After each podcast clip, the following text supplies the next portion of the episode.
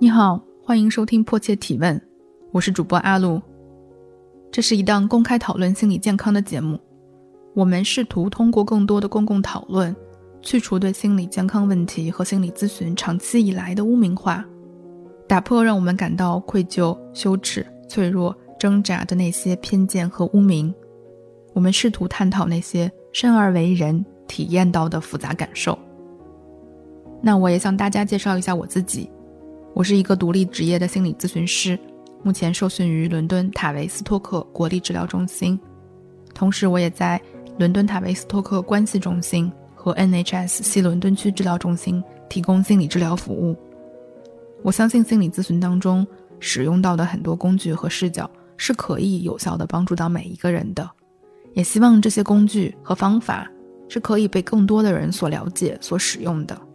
在这档节目当中，我会从一个专业从业者的视角，从理论和临床结合的角度，为大家提供更多维的、从不同角度切入自身的方式，让我们得以更深入的理解自己、接纳自己、爱上自己。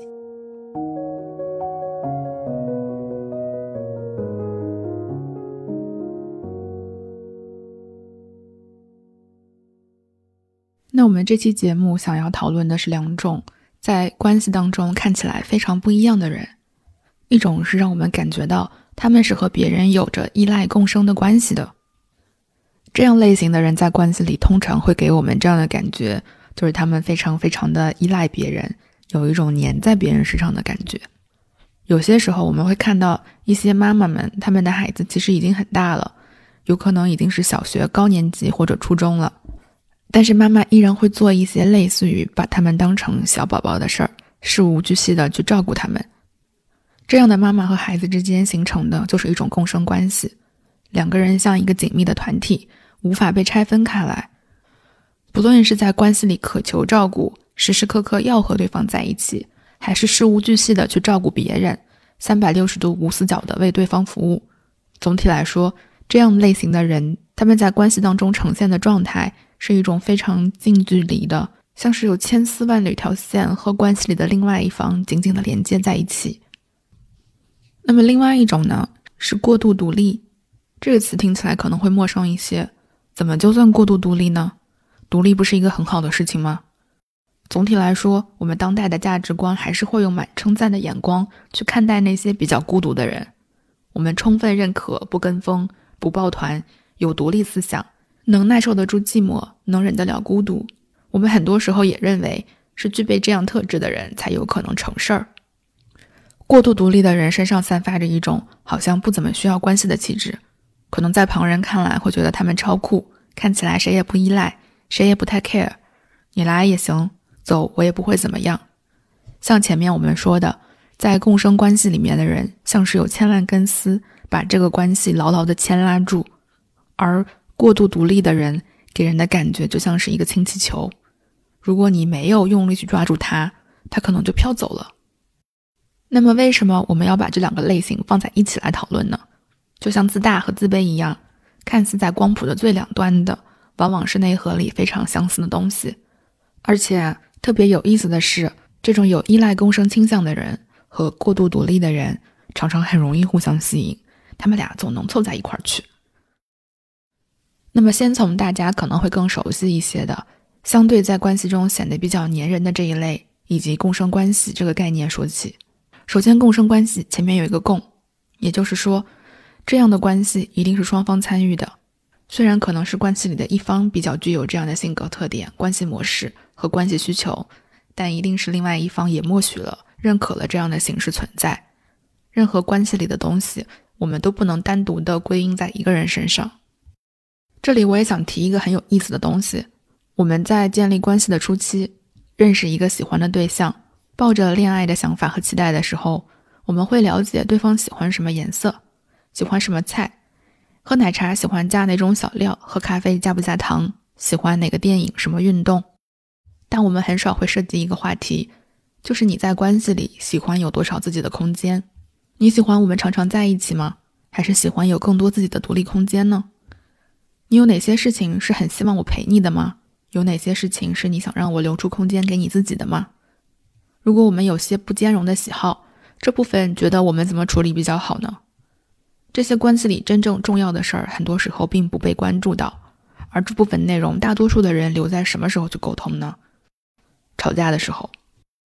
有意思的地方就在这里，我们不能好好的沟通这些重要的需求和想法，去讨论和协商一个处理的方式，而我们选择在吵架的时候大喊“你都不陪我”，或者“你天天没完没了打电话给我，你不知道我在忙吗？”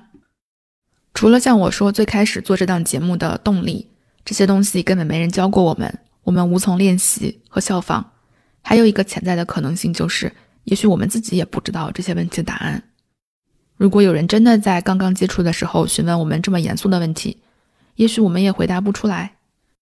这也就把我们引向了另外一个好奇：我对自己有多理解？我知道自己的需求是什么吗？我在一段关系里想要多少空间？我又能忍受有多少不符合自己需求的事情出现在这个关系里呢？在生活里，我们可以观察到一种常见的情形是，一个人在一段关系里忍受、忍受、忍受，直到无法忍受了大爆发。这其实提示我们，这个人在关系里并不那么清楚自己的限度在哪里，或者说，即使有一定概念，但自己是无法为自己守住这个边界的。这也是为什么我会鼓励大家多谈恋爱。因为我们确实需要在这样的关系中不断触碰这些问题，我们才能够更清楚地摸到自己的轮廓。与此同时，恋爱当中遇到这些不怎么顺滑的时刻，如何讨论，如何解决，这些都是需要练习的。看言情电视剧和小说积累的情感经验，就如同看大厨烧饭和画家画画，看起来好像都不难，眼睛确实会了，直到自己需要实操的时候。那我们说到共生关系。我们就先来说说容易有这样关系模式的人都有些什么样的特点呢？那首当其冲是总要去替别人做事儿，照顾别人，做很多自己分外的事儿。嗯，不论是在行动上，比如说洗衣服、帮别人收拾行李、帮别人做他自己本来完全可以完成的事情，但是你往往会听到这样的人跟你说：“啊，不行，我老公不行的，他这方面很差。”或者：“哎呀，我女朋友就是得我给他把这些事情安排好。”我们可以参见《再见爱人三》里面的王诗晴和老纪。那么，除了在行动上以外，也有在心里的。我们看到亲密关系中的另外一半或者一个重要的家人不高兴了，或者遇到困难了，就会在心里反复的想：他为什么不高兴呢？怎么办呢？他遇到这个困难怎么解决呢？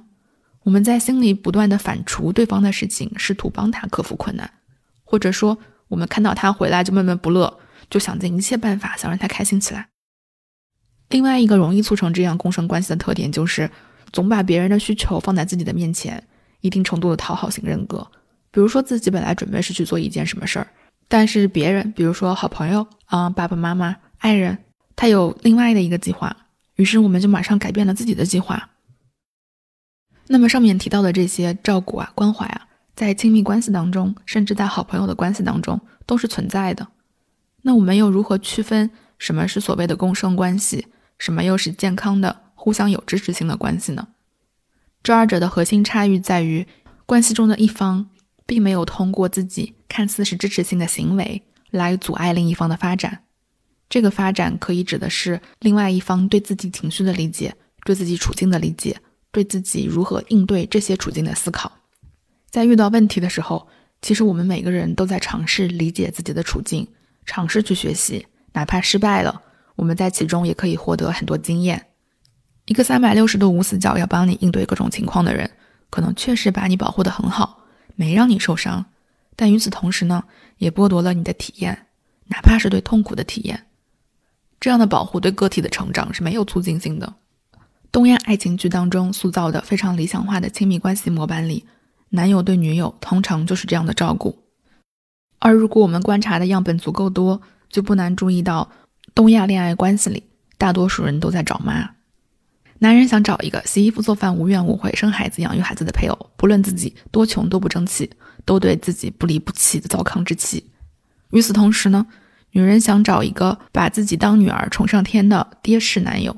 社交媒体上流行的“西瓜中间的那一勺，草莓尖上那一口”，还有热搜词条里的“宝宝碗、宝宝辅食”，都是在新的关系里寻找一个理想化父母的尝试。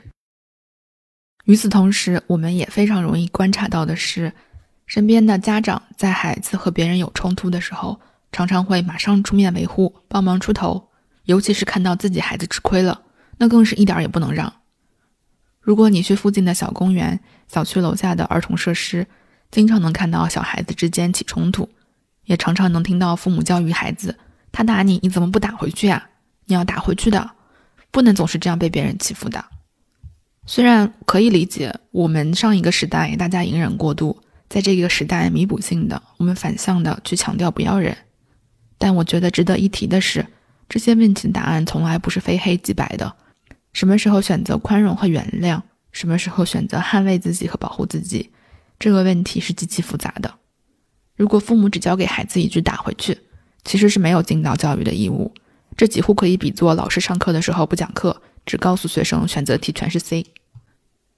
与此同时，父母过于频繁地介入儿童之间的打闹和冲突。也是剥夺了孩子处理和学习如何应对冲突、化解冲突的经验。那么，在关系当中，如何让自己不在不知不觉中滑向一个和别人共生的位置上，是需要一些方法或者说技巧的。可以说，这是一些生而为人的核心技能。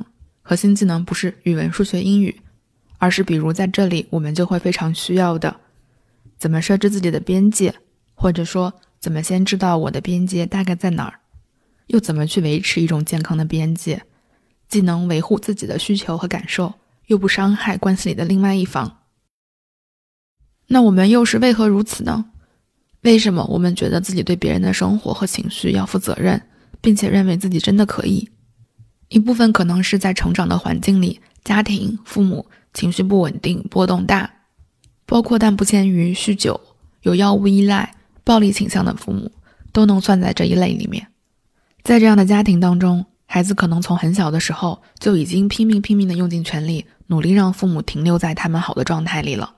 虽然父母不稳定，但意味着他们有些时候还是好的嘛。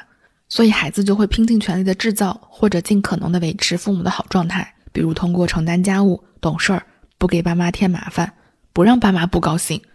也有的孩子会通过努力学习，成绩特别优异。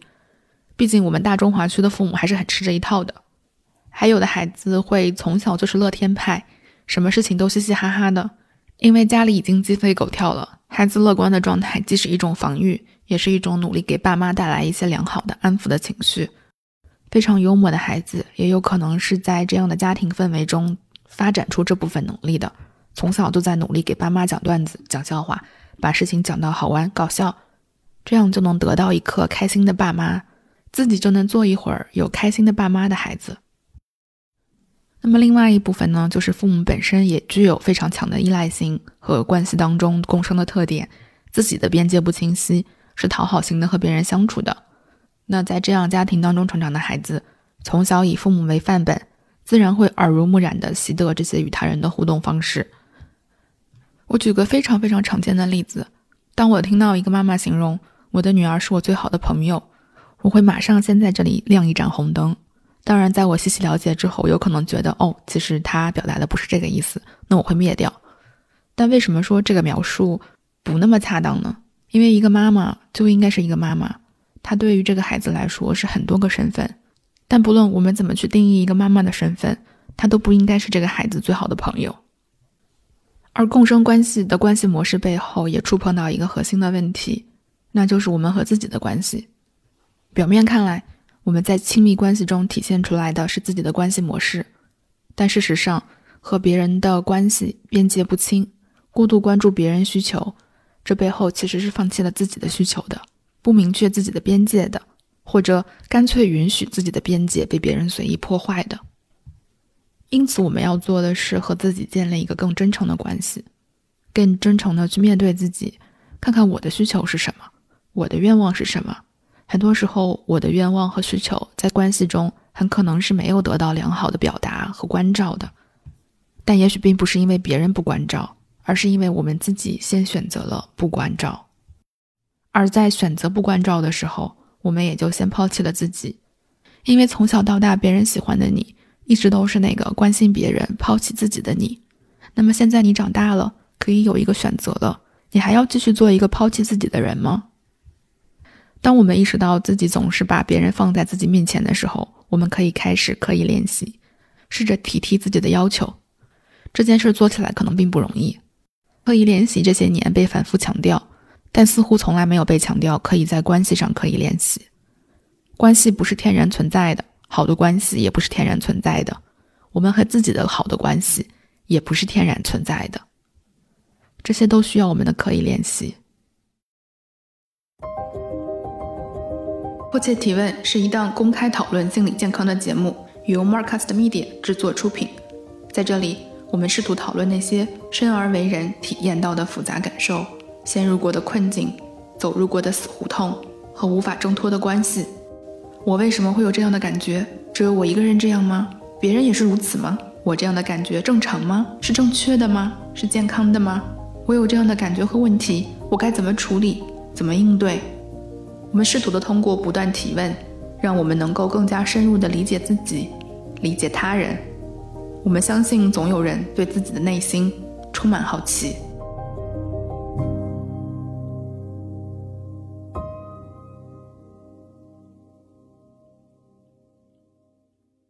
那么接下来我们说说光谱的最另外一边——过度独立。我们节目中谈到的所有东西几乎都是一个连续谱，在一个人身上出现的性格特点也好，特质也好，几乎都不可能是一个稳定的固态，它几乎都是在一条连续谱上是流动的，是有很多位置和锚点的。上面说的共生状态的关系特点也是，有些人可能觉得自己百分之百符合这些特点，有些人可能觉得自己只是有一点沾边。我们每个人在这个光谱上不同的位置，所以。也不必说，我必须百分之百吻合，或者百分之百不吻合才算或者不算。所有的这些描述和对背后形成的追根溯源，都是为了帮助我们自己更多的理解自己。过度独立，在大家听起来可能不那么熟悉，或者觉得有点不合逻辑。随着社会的进步与发展，社会大环境和经济发展的特点，以及城镇化的进程，我们把集体主义标记为过时的，鼓励个人主义。我们也越来越接受西方个人英雄主义的思潮，虽然很多时候并未明说，但是我们开始打心里崇拜那些个人主义英雄。漫威电影几乎就是这类代表。当然，这本身是符合我们人的心理需求的。谁不希望自己是一个无所不能的人呢？谁不希望自己是那个鹤立鸡群、与众不同的人呢？所以，很多时候过度独立不会被注意到，不会被识别，因为我们认为它是一种好品质。我们发现不了别人这样的痛苦，甚至当我们自己是这样类型的时候，我们很多时候也会觉得我这是个优点呀，大家都夸我的。但是我不明白为什么很多时候我总感到有那么多孤独呢？具有共生关系倾向的人和这种特别独立的人，他们背后有一个一致的内核，就是自己的需要、愿望、想要的东西没有办法表达，或者表达起来会格外的困难。共生关系是在关系当中把别人的需求放在自己前面，和别人黏连在一起，像连体婴儿，你中有我，我中有你，努力抵达一种不分你我的状态。我不知道自己需要的是什么，你要什么，我就给你整点什么。我自己的需求是什么呢？我的需求就是看你有什么需求啊。而过度独立呢，是我没有需求，我不需要任何东西，我自己可以，我自己能做到。做不到，我会努力做到。努力做不到，那那也没事儿。那这个我不要了，我不追求了。我不要也可以，我没有挺好的。反正我是不会向别人去要。反正我这个愿望本身也不是刚需。而且过度独立的人，他往往会展现出来这样的特点。他们尤其会把自己和独立这个标签绑定的很深，对这部分特质有着深深的认同，对别人的帮助或者说需要寻求别人的帮助感到非常的。不自洽，我们可以这样去想：一件事情对于别人来说，可能是随手就能帮到你，你自己确实可以做，但做这件事儿可能要花费你十分或者十二分的力气。它是一种最大程度上的自给自足，你几乎可以过上一种不需要别人的生活，有可能在别人眼中的形象也是一个像独行侠一样的角色。但在这样的特质之下，毫无疑问，人是会感觉到很多很多的孤独的。虽然所有这样类型的人长期在这样的模式当中，都早已习惯了孤独，也很擅长和孤独相处，但并不代表他们不渴望与人连接，不代表他们不渴望和人建立深入的关系。人是一种群居动物，我们渴望和其他同类建立关系，我们渴望和这个世界有联系。只是每一次靠近他人，在一个过度独立的人的心里，他都会冒出来：“哎，算了，要不我还是自己去吧。人家会不会不愿意呢？要不还是算了吧。哎，虽然麻烦一点，但我自己还是可以搞定的。”对于他们来说啊，始终是无法放下“我是自给自足的”这个感觉，因为“我是自给自足的”这个感觉，对于他们来说几乎重于生命。他们就是靠这样的信念活下来的。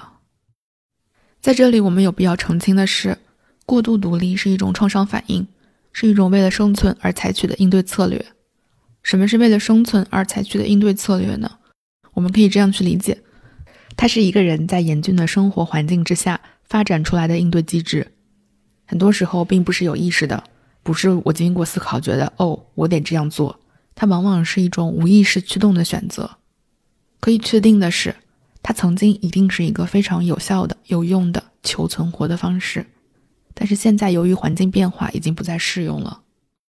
我邀请你来和我一起想象一个沙漠植物，它所有的叶片、根系的特点。都是保证它可以最大程度的不需要水，至少是尽量需要很少的水。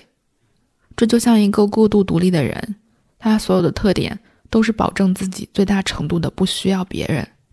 而想象我们把这一株沙漠植物搬到热带雨林，沙漠植物所有保水的优势都没有了，之前所有有意义的保护性的特质，在这个新的环境当中都会显得不合时宜。甚至可能制造出来一些新的生存危机，而人也是如此。我们的生存策略是用来应对童年期的环境的。也许你曾经生活在沙漠，但是随着人的成长、环境的变迁，那个沙漠的环境也许已经不在了。那些策略也会变成你现在生活里的阻碍。比如说啊，过度独立就会阻碍你和身边的朋友、爱人发展出来更亲密的关系。这些过度独立的特质往往是儿童期创伤的信号。我们在情感忽略那一期节目里提到过，创伤不是指向一个一次性突发事件，长期的情感忽略、持续稳定的匮乏本身就是一种创伤。当作为孩子的我们，因为自己的需求没有被照顾，周围没有什么人可以全心全意的依靠，想到身边大人的时候，没有那种扎实的安全感。举个例子，当一个孩子在学校被欺负了，他想的可能是。嗯，我要回家告诉我妈妈。那这可能就是一种有些安全的信号，因为他确定妈妈是接纳自己的，是关怀自己的，妈妈也是有力量的。但如果这个时候啊，他想的是，我要回家告诉妈妈吗？回家告诉妈妈，妈妈会不会责怪我没有打回去？告诉妈妈，妈妈会不会说是我的错？或者告诉妈妈，嗯，虽然妈妈关心我，但是她已经够忙了，她够焦虑了，她有很多事情。妈妈经常会跟我说：“你能不能不给我找事儿啊？”那我还是不要跟妈妈说了。诸如此类的情形，大家可以发散联想。于是孩子就会有一种：“我只能靠自己，不管好坏。今天我是跟别人打的你死我活也好，还是我今天打掉牙齿往肚子里吞也好，反正我只能靠自己。”在孩子的体验当中，那是一种深深的受伤的、孤独的、只能靠自己的，也必须靠自己的体验。我不知道这样说会不会显得很轻描淡写，但我会邀请你一起想象一下，一个小小的孩子在望向这个巨大的世界的时候的视角。我们可以想象一下那个视角。嗯，如果没记错的话，是在《疯狂动物城》的那个动画片里，应该是小狐狸第一次进城的时候，看到大型动物，那些河马、狮子，那个画面的镜头就是从小狐狸的视角去拍摄的。他看到其他动物的脚都是巨大的一只。然后目光所及都是别人的腿，他要仰起头才能看到对方的脸。一个小小的孩子看到的世界也是这样的视角，所以他们是在这样的巨大的恐惧和不知所措之下，他感觉到自己没有依靠，只能相信和依赖自己。那么，按照我们一贯的追根溯源的思路，我们也来说说那个促成过度独立这样特质形成的早期养育环境。有可能有什么样的特点呢？那么首当其冲的是情感忽视，那这一部分可以回到前面的节目去听听看。还有就是轻直化，把它简单粗暴的来概括，就是比起你妈是你妈，更像是你在给你妈妈当妈。或者我们可以把妈换成任何一个主要养育者或者监护人。在我们这档节目里，我们不主张把责任都推给妈。很多时候，父母对此并没有任何感觉。与此同时，他们可能还会夸奖自己的孩子懂事听话、孝顺父母。那么，除了给自己的爸妈当爸妈以外，还有另外一种情况是，长子给弟弟妹妹当爹当妈。这也是为什么我们看到很多作为老大的角色都会特别独立，不太需要别人，不怎么依靠别人。还有被抛弃的体验也会让一个人变得特别独立，包括但不限于有儿童期与父母分离的体验。寄养在其他人家里，留守儿童，被抛弃本身，它就指向了一种不得不独立。在这样的体验当中，人本能的会用“我根本不需要”来作为一种防御，因为我不需要，就不用因为那些体验到的被抛弃的感觉而感到难过了。与此同时呢，很多时候我们的情感反应是滞后的。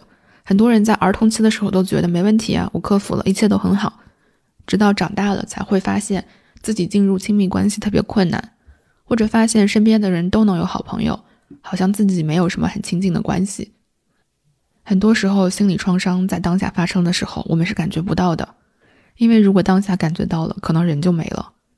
我们聪明的大脑和心理防御机制为了保护我们，会让我们在当下进入一种“这都是正常的”的状态。我们会觉得这没什么奇怪的呀，我都应对了呀，这还不挺正常的。往往也许是事后回看的时候才会觉得，哎，那个时候我应该抑郁了呀，我是怎么过来的？但即使度过了，不代表没有伤口，很多时候还是很值得我们去回看。即使是不好的体验，也是我们的宝贵体验，是关于什么塑造了我，是关于我的叙事，是关于我如何成为我的故事。在成长过程当中，一个孩子主要有的需求就是。情感需求、身体需求、精神需求、社交需求。情感需求就是有人安慰、有人呵护、有人知道哦，宝宝今天是不是没有赢了小伙伴，很难受啊？那身体需求呢，就是吃喝拉撒。而精神需求就是有好玩的、有意思，比如说读书啊，去游乐场啊。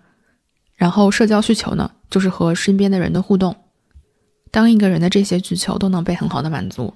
那这个个体大概率是能得到比较好的全方位的发展的，而在我们前面提到的轻质化、情感忽视和被抛弃的这些养育环境的特质之下，往往这些需求只有一部分是被满足的。就有心理学家做过这方面的研究，他们的研究结果呢，就表明，孩子从小在慢性创伤的环境里成长，是会降低大脑里面催产素的分泌的。催产素关联着的是人感受到爱、感受到亲密的这些感觉。换言之，当你能感受到爱和亲密的激素减少了，那你说你的情感世界是不是会变得贫瘠？催产素呢，也能够促进我们识别情绪、感受情绪和调节情绪，和能够与其他人建立联系，发挥着关键的作用。当一个孩子他没有来自环境的支持的时候，会导致一个孩子大脑当中的催产素分泌达不到一个平均的水平，所以我们就不难理解。为什么过度独立的人，他们的情绪会显得非常稳定、平缓？所谓的情绪稳定，因为他们的情绪曲线就是比别人要平，他的身体的这方面的激素分泌的就是比别人要少，所以他的情感体验会少很多。那么，过度独立往往会给我们的生存体验带来哪些状况呢？虽然表面上看起来，它能让我们自给自足、刀枪不入。但是它的内核始终不是自由生长，而是更偏一种躲避和回避的味道。回避的是信任，是亲密，是脆弱。如果说的直接一些，是一种根本上的对人类的不信任。我不知道在听节目的你有没有过这样的体验，也不知道这样的体验和你的距离有多远，你能想象多少？但这是一种心底深深的绝望。一个人生活在人类社会当中，但心里根本不相信人类。那是一种内心深处的死寂，而我在咨询的工作当中也能感受到，如果一个人能在咨询中慢慢修通这部分，慢慢试着信任一个人，也许就是从信任咨询师开始，那么终于有一天，能够感受到他内心如同烧过无数次无论春风怎么吹都不会长出来的死寂的世界，终于冒出了一颗绿芽。我几乎无法用语言去形容，那是一种什么样的令人感动的状态。那么回到困境中来，一个人在这样内心的死寂之下，是很难与别人形成长期的、深入的、有意义的关系的。通常这些特别特别独立的人，自我功能都还挺不错的，谈恋爱、结婚可能都没有问题，但在婚姻当中也会仍然存在着一种并不亲密的感觉，甚至常常会感到孤独。有时作为过度独立的这一方，已经觉得和对方还挺亲密的了，但关系中的另一半体验到的可能仍然是疏远，而且他们往往在婚姻和亲密关系当中，仍然不会去表达自己的需要，会把很多感情说得很轻描淡写。也许心里有一万分，但说出来只有一分，因为不寻求连接，就不会有连接的中断；不表达需求，就不会体验到失望。他们无法表达和呈现自己的这一部分，是因为一旦出现失望和断裂，对于他们来说是一种难以承受的痛苦。也就是说，在过度独立的人里，在他们这个系统当中，关系就好像是一个不兼容的 APP。如果你听到这里点头如捣蒜，觉得哎就是在说我，我们可以做些什么来试着调试出一种不一样的自我状态呢？简单来说啊，在关系中形成的问题要回到关系中去处理。那么在我心中有两个好办法，一个是你找一个质量极高的亲密关系，一个是你找一个靠谱的咨询师。但这两件事儿 都不那么容易。不过我觉得，如果你真的是这种过度独立的类型，应该听到这里会觉得这两个办法我都不喜欢，因为一个过度独立的人啊，他一定会问：有什么书可以看吗？我可以自己做些什么吗？你看，这就是过度独立、不想依靠别人的那个味道。所以我在这里要戳一戳你这个感觉，而我在这里的回答就是：别去看书了，因为这群人的问题本身啊，就是自己太能学，啥都能学会，啥都能不需要别人，所以看再多的书，可能都没有办法真正解决。你需要另一个人类的这个问题，你需要的就是另一个人，一个活人。你需要去信任另外一个人，去放开自己牢牢抓住绳索的手，相信另外一个人会拖住你。OK，以上就是本期节目所有内容，感谢你的收听。如果你喜欢这档节目，希望你可以把它分享给两位好友一起收听。Sharing is caring。我们会不定期的做问答节目来答听友问。如果你有一些一直以来感到困扰的问题，欢迎你把它们写下来，发邮件至 cathy 里点 psy at gmail dot com，c a t h y l i 点 p s y at gmail dot com，邮箱地址我会写在 show notes 当中。迫切提问由 Marcus Media 制作出品，你可以在各大主流音频平台或播客客户端订阅收听这档节目。我是主播阿露，我们下期再见，拜拜。